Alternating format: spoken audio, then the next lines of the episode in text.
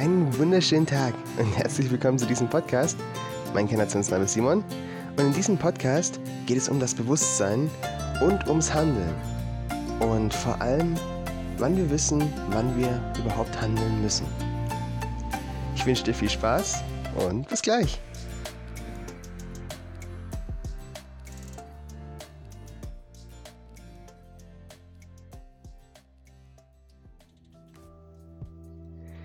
So, herzlich willkommen. Und ja, das ist ein sehr, sehr spannendes Thema. Ich freue mich schon richtig, diesen Podcast hier zu machen. Denn wir tauchen heute sehr, sehr tief in, ja, das Bewusstsein an sich an, ein, was das Bewusstsein in uns verändert, wenn wir anderes Bewusstsein in uns aufnehmen und vor allem, ja, die eigene Ethik, wann wir anfangen sollten zu handeln, wann es lieber besser ist, nicht zu handeln und, und, und. Und ja, tauchen wir gleich mal ein. Ich möchte diesen Podcast jetzt mal anfangen mit einer kleinen Kurzgeschichte, denn ich finde, durch diese Kurzgeschichte kriegen wir einen ziemlich guten, ja, ziemlich gutes Gefühl darüber, was ich eigentlich so sagen möchte. Die Geschichte fängt an mit zwei Jungen. Zwei Jungen, die vor einem Apfelbaum stehen und einem kleinen Apfel, der noch ganz grün ist und sehr klein, beim Wachsen zusehen. Sie finden das sehr, sehr spannend, denn sie haben noch nie gesehen, wie, wie ein Apfel wächst, haben aber letztes Jahr schon einen Apfel gegessen. Und so ist es natürlich was ganz, ganz Spannendes.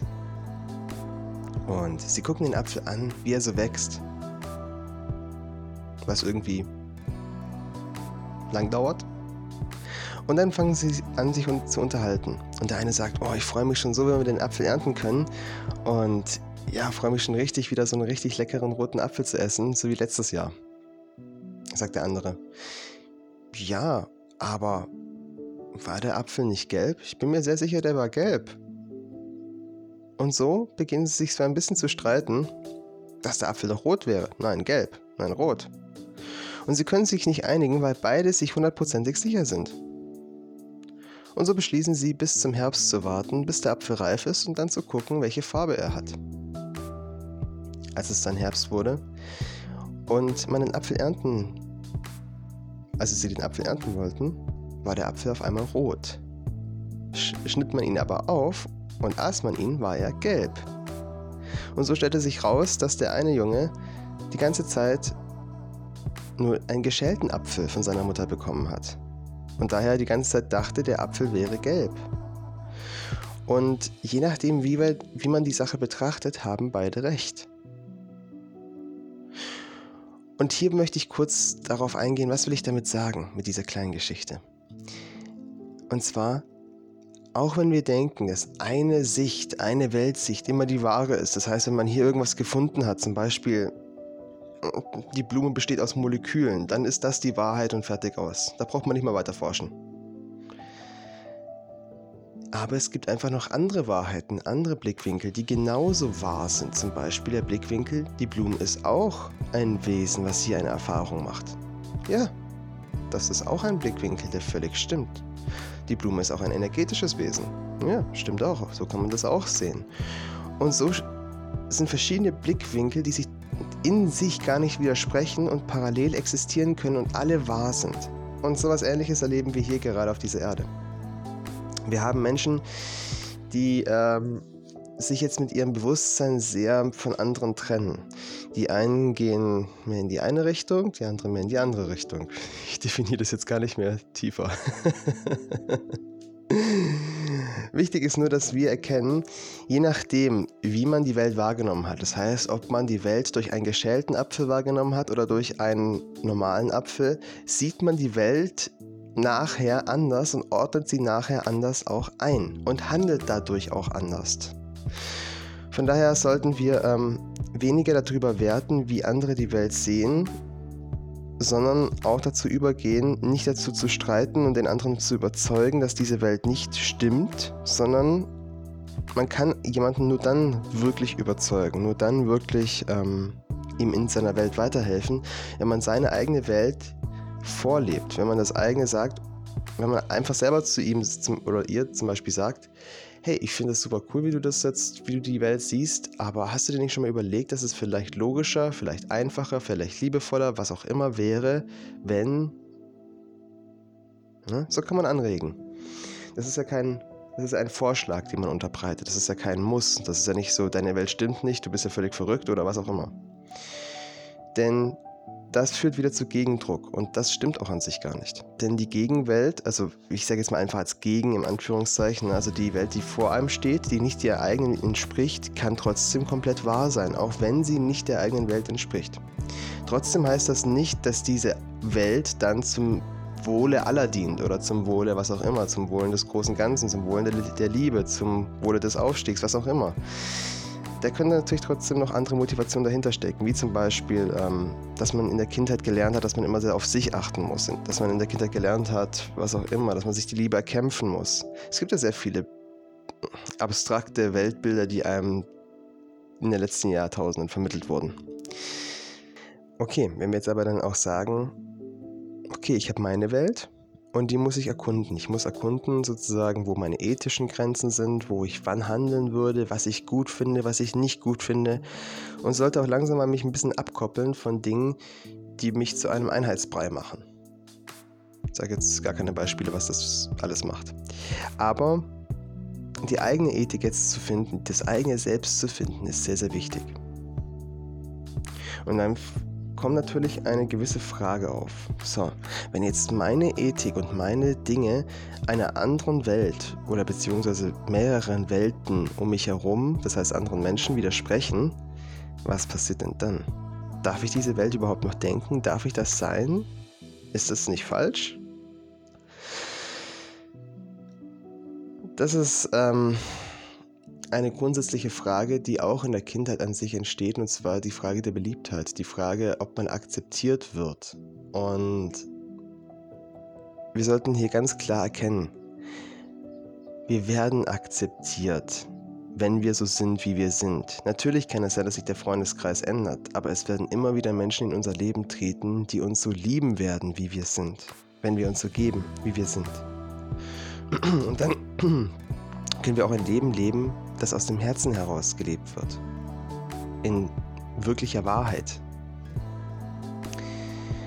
Aber die Urfrage ist ja, was passiert eigentlich, wenn ich auf Menschen treffe, die versuchen, mich von ihrer Welt zu überzeugen? Und da habe ich vorhin schon kurz erwähnt, wie ähm, ja, ich das immer sehr gerne mache, dass ich versuche, Menschen zu inspirieren, aber nicht zu überzeugen weil ich bin ein Wesen, was keinen Menschen zu irgendetwas zwingen möchte. Für mich ist der freie Wille das oberste Gut.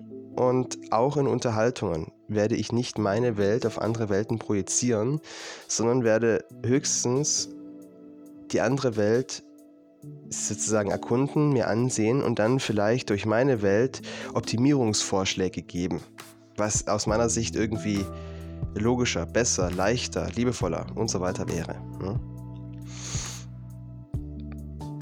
Dadurch bekommt man ein ganz anderes Weltbild. Und zwar das Weltbild, dass jeder Einzelne ein Gott ist. Jeder Einzelne erzeugt seine eigene Welt um sich herum, wie seine eigene Blubberblase, in die er der, die Welt hier wahrnimmt. Und wir spielen alle auf einem gewissen Schachbrett, auf einem gewissen Spielfeld, ja. Aber dennoch, je nachdem, was für eine Spielfigur man ist, je nachdem, wie man die Vorwelt wahrgenommen hat in der Kindheit und so weiter, nimmt man diese ganze Welt anders wahr. Und es ist alles wahr. Das ist ja das Abstrakte. Ähm, auch wenn es manchmal einige Welten mehr für die Komplettwahrheit wahr sind und einige Welten mehr für die eigene Wahrheit wahr sind. Trotzdem, es ist wahr. Und da will ich ein kurzes Beispiel noch geben. Wenn man jetzt sagt, okay, die eigene Welt, wenn sich jetzt noch irgendjemand selber irgendwas ausdenkt, das kann ja nicht wahr sein. Das ist ja nicht wahr. Dann muss ich auch sagen, was ist dann überhaupt wahr? Sind zum Beispiel Schmerzen wahr? Sind das reale Dinge? Wenn ja, dann sind eigene Welten auf jeden Fall real. Denn man kann sich durch die eigenen Welten in eine sehr schmerzvolle Lage hineinsteigern. Wie auch in eine liebevolle Lage hineinsteigern. Zu ergründen, was wirklich real ist, was wirklich wahr ist, das ist auch eine sehr schöne Frage. Aber ich glaube, das ist ein anderer Podcast. Machen wir mal hier bei der Frage weiter, wann wir handeln und mit dem Bewusstsein.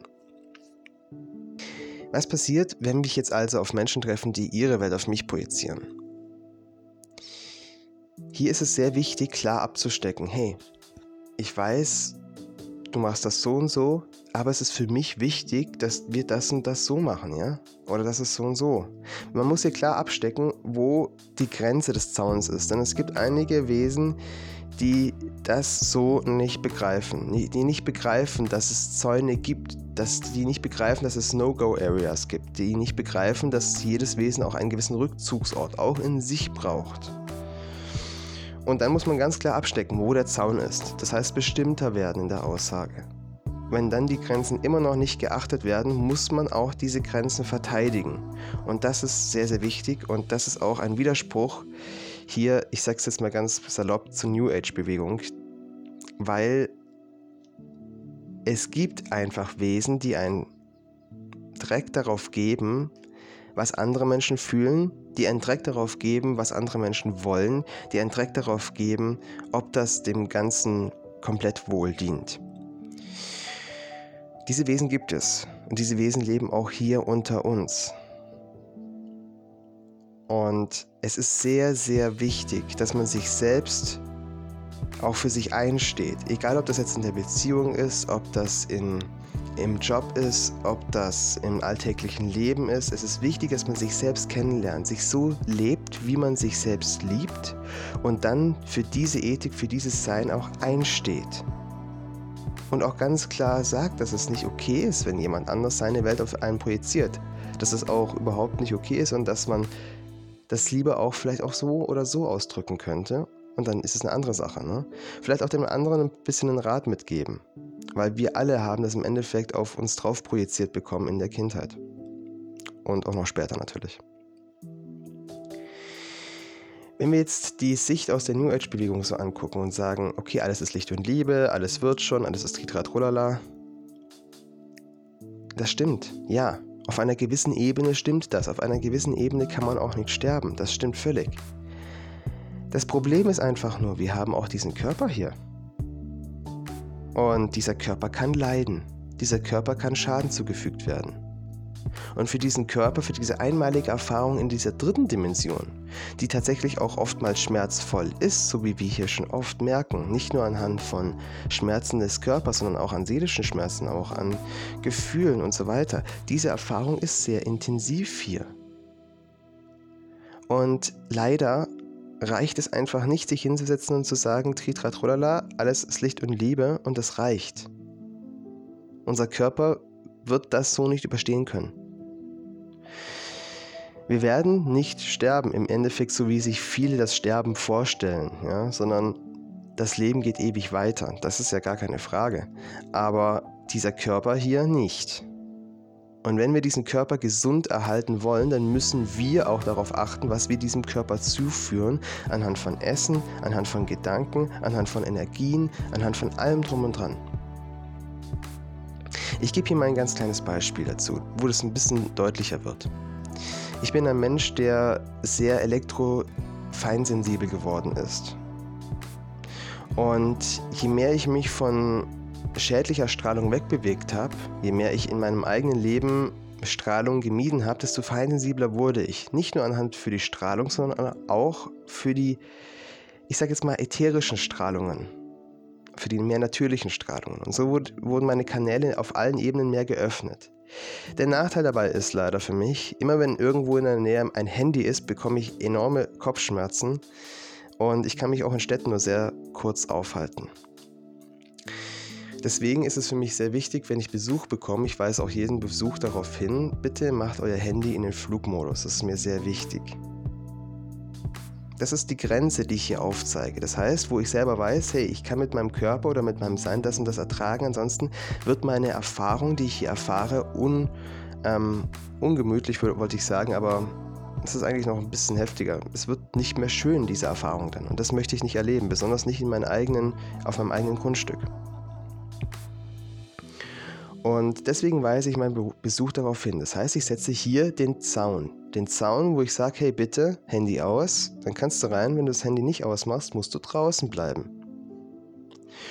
Und wenn das nicht geachtet wird, bin ich auch sehr bestimmt dazu, weil es bereitet mir körperliche Schmerzen.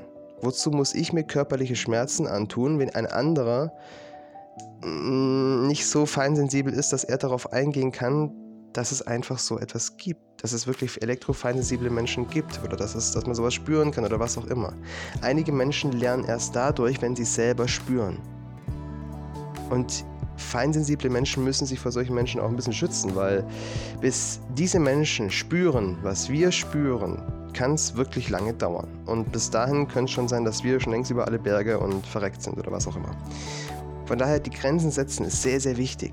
Nicht nur, was auch jetzt hier sowas angeht mit Feinsensibilität, sondern auch im Sinne von für die Kinder, auch im Sinne für wofür man eintreten möchte. Wie gesagt, die ganze Sache mit der Ethik ist sehr, sehr wichtig auch für die eigenen Schutzbefohlenen. Schutzbefohlene sind alle, die, die wir sozusagen in unser Leben hineinlassen, in unseren Herzbereich und für sie schutzbefohlen sind. Also auch Wesen, die sich so in dieser Ebene der Realität noch nicht verteidigen können. Das sind oftmals eben unsere Kinder. Ich möchte jetzt aber hier noch ein bisschen tiefer darauf eingehen, was das eigentlich bewirkt, wenn wir unsere eigene Ethik in uns haben und dadurch auch handeln, unsere Grenzen aufzeigen, sagen, hey, bis hierhin und nicht weiter und dann auch dafür eintreten.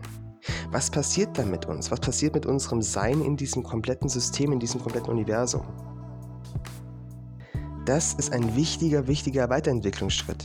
Denn dadurch werden wir wieder zu einer individuellen Zelle. Das heißt, wir sind nicht mehr der Abklatsch von der Zelle, von der Zelle, von der Zelle und sind eigentlich im, Ende, im Endeffekt immer nur das Gleiche, was im Endeffekt nie wirklich eine eigene Ethik entwickelt hat, was im Endeffekt das lebt, was die Voreltern gelebt haben, was die, das System einem sagt, was der Fernseher einem sagt, was die Bücher einem sagen, was die Schule einem gesagt hat, was.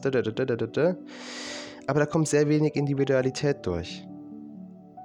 Das ist die Kopie der Kopie der Kopie der Zelle. Und wenn wir wieder unsere eigene Ethik spüren in uns, unser eigenes Herz spüren, wieder spüren, wo wir eigentlich selber hinwollen, dann das ein, dafür einstehen und uns auch nicht davon wegbringen lassen, ja? weil wie bei der kleinen Geschichte vorhin, der eine Junge hat völlig recht gehabt mit dem roten Apfel. Der andere Junge hat auch völlig recht gehabt mit dem gelben Apfel. Auch wenn sie nicht wussten, aus welcher Ebene der Sicht sie das betrachtet haben, hatten beide doch recht. Und es ist wichtig auch, dass beide für ihr Recht auch hinstehen. Es ist aber auch wichtig zu erkennen, es gibt nicht eine, eine pauschale Wahrheit, sondern es kann durchaus mehrere Parallelwahrheiten geben, sodass man sich hier nicht die Köpfe einschlägt, nur weil man zwei verschiedene Wahrheiten hat. Und so, wenn wir wieder die eigene Zelle werden, werden wir auch wieder zu diesem erschaffenden, wunderschönen, kreierenden Gottwesen, was hier sein eigenes Sein manifestiert und dadurch neu kreiert. Wunderschön und einmalig. Gibt es also jetzt auch zum Beispiel ein paar Beweise, dass ähm, höhere Wesen, die jetzt auch von der Menschheit als höhere Wesen angesehen werden, ähm, auch so ähnlich handeln? Und da gibt es auch sehr schöne Wandmalereien. Also jetzt, Wandmalereien klingt jetzt irgendwie so höhlmäßig. Ich meine jetzt Gemälde, die Engelscharen darstellen mit Schwertern in der Hand, die Engelscharen darstellen, die vom Himmel herabkommen und so weiter. Ähm, widerspricht das nicht irgendwie diesem Denken mit alles ist Licht und Liebe? Wozu haben die Schwerter?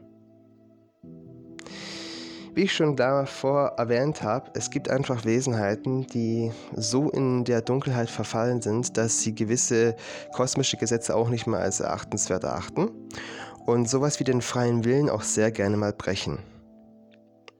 Da eine andere Seite, die lichtvollere Seite, sich mehr an diese Gesetze hält und auch sagt, hey, es gibt gewisse Grundregeln. Ohne diese Grundregeln ist dieses ganze Spiel einfach nicht erfahrbar und wir treten dafür ein, damit das System, dieses Komplettuniversum einfach aufrechterhalten bleibt. Braucht es einfach auch Wesenheiten, wie zum Beispiel auch Engel, die auch mit ein paar äh, lichtvollen Arschtritten die Dunkelheit wieder in die Ecke befördern, wo sie eigentlich wirken soll und wirken darf ja, wir sind alle in, im Endeffekt unendlich, ja, wir sind alle im Endeffekt Licht und Liebe. Trotzdem nehmen wir mit jeder Inkarnation, die wir hier einnehmen auch einen gewissen Punkt ein. Einen gewissen Punkt, in dem wir uns entscheiden, ob wir mehr im Lichte sein wollen, ob wir mehr in der Dunkelheit sein wollen. Und nehmen im Endeffekt auch eine gewisse Spielfigur an. Eine Spielfigur, in der wir das dann hier auch spielen.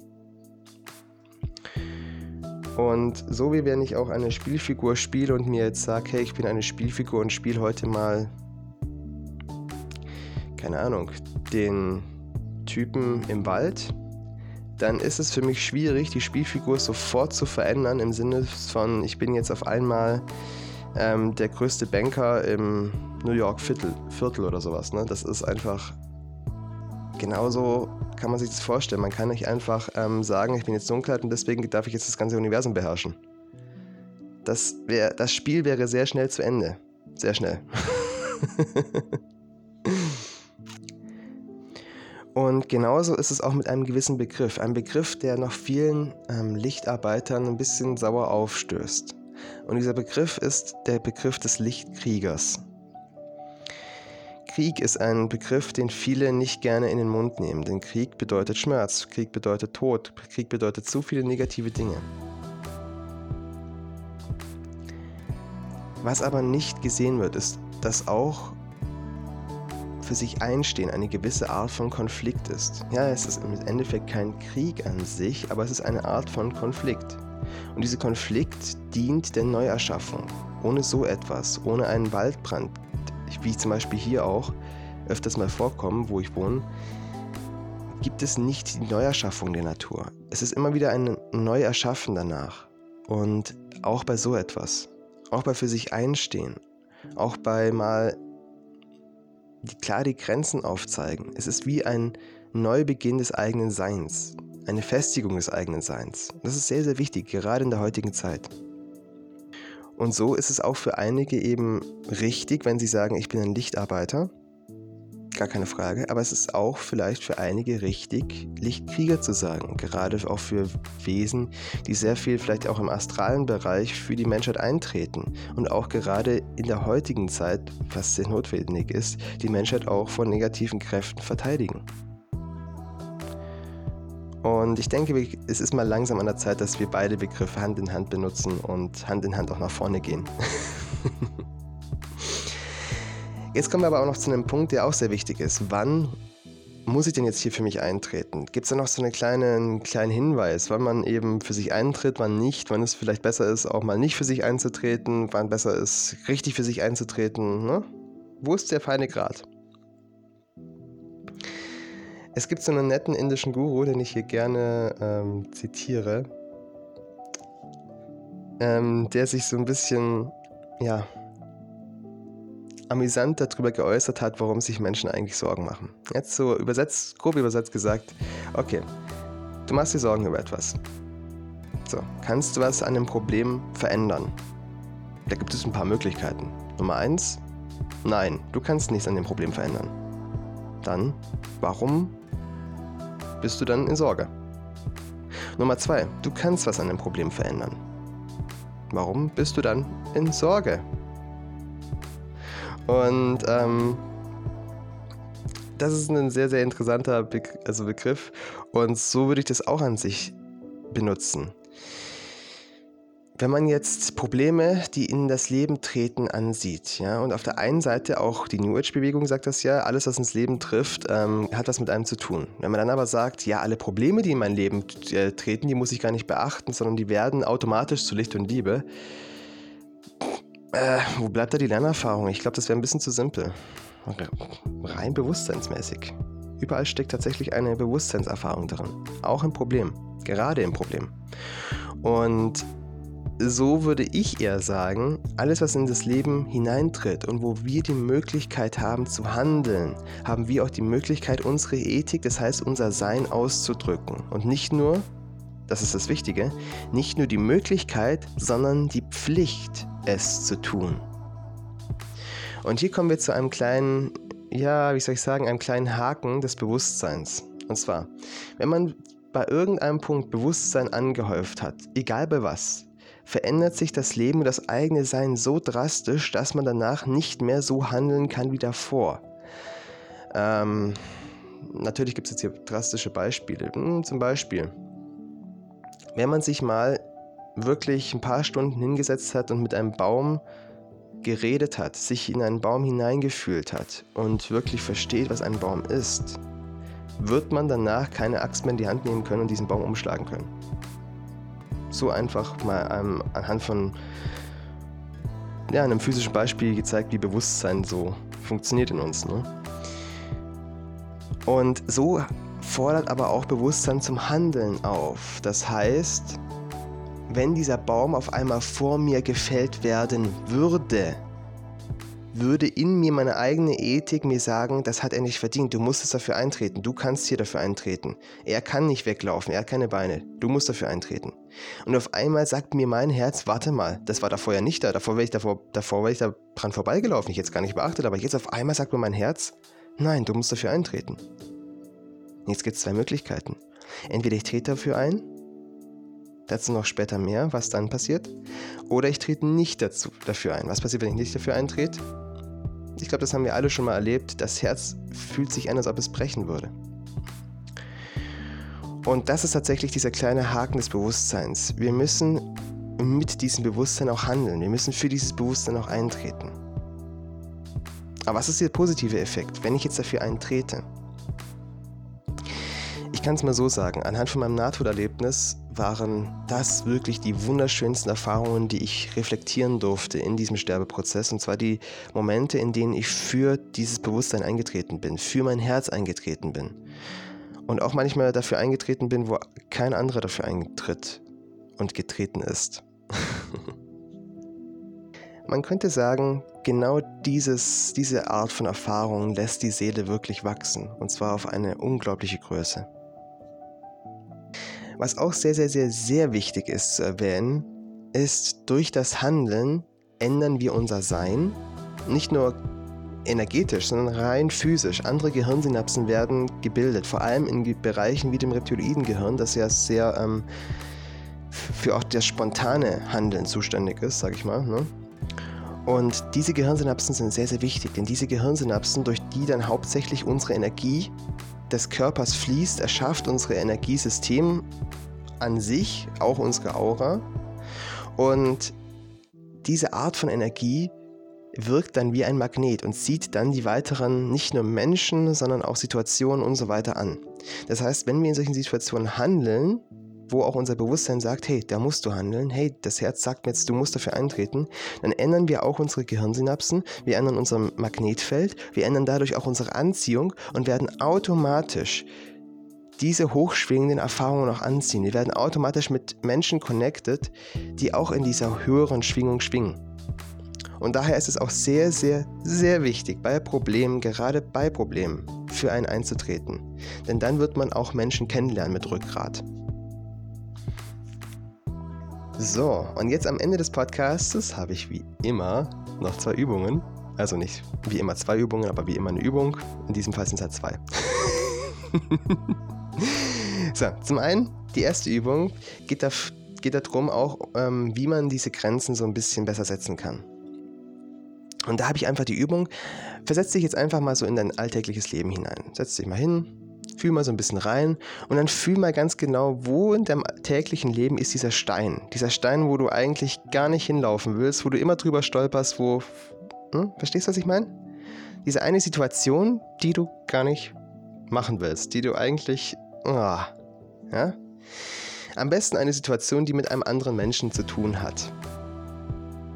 So, wenn du diese Situation klar vor dir hast, dann versuch dir jetzt einfach mal vorzustellen, okay, wie könnte ich in dieser Situation mal liebevoll meine Grenzen zeigen, liebevoll vielleicht auch dem anderen Menschen sagen, hey, das und das ist vielleicht jetzt nicht so doll, das verletzt mich oder das und das finde ich echt nicht toll, das könnten wir das vielleicht ändern oder wie auch immer. Versuch mal eine liebevolle Grenze zu setzen, sodass es wirklich auch liebevoll rüberkommt, sodass du einfach erstmal aufzeigst, dass hier eine Grenze ist, die die ganze Zeit übertreten wurde es ist sehr, sehr wichtig, dass wir liebevoll erstmal sagen, hey, das ist toll, dass du hier bist und so weiter, aber du befindest dich gerade mitten in meinem Blumenfeld. Es wäre nett, wenn du drei Schritte zurückgehen würdest. Und dafür kann er ja noch nichts im Endeffekt, ja, oder sie. Es ist jetzt erstmal versehentlich. Gehen wir davon aus. So. Und dann ist es wichtig, dass wir das erstmal liebevoll klarstellen. Hey, mein Blumenbeet, bitte drei Schritte zurück ne, und dann können wir weiterreden. Das erstmal liebevoll zu sagen. So, wenn man jetzt die, die Gegenreaktion dann natürlich kommt und sagt, ähm, Alter, nee, ich stehe hier, wo ich stehe und ich bleibe hier auch stehen, dann muss man vielleicht auch ein bisschen einen heftigeren Ton anschlagen. Ja? Und wenn es dann immer noch nicht funktioniert, dann muss man auch für sich eintreten, ganz klar.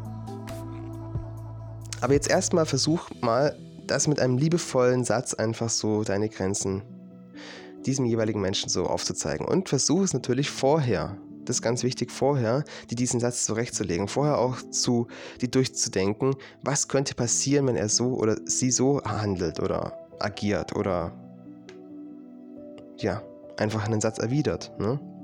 Einfach mal durchdenken, sodass man auch in Gedanken schon mal ein bisschen vorbereitet ist.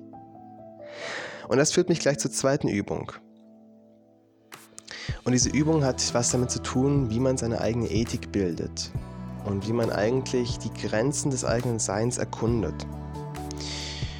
Diese Übung hat an sich mit einer Frage zu tun. Diese Frage ist, was wäre wenn? Und ja, es ist oftmals nicht schön, sich gewisse Fragen zu stellen. Ganz klar. Aber es ist wichtig, sich diese Fragen einmal zu stellen, sodass man dann nicht in ein tiefes Loch fällt, wenn es soweit ist. Zum Beispiel, was wäre, wenn meine Großeltern irgendwann sterben? Sich einfach mal mit dem Gedanken auseinanderzusetzen. Denn es gibt einfach Dinge, die passieren irgendwann.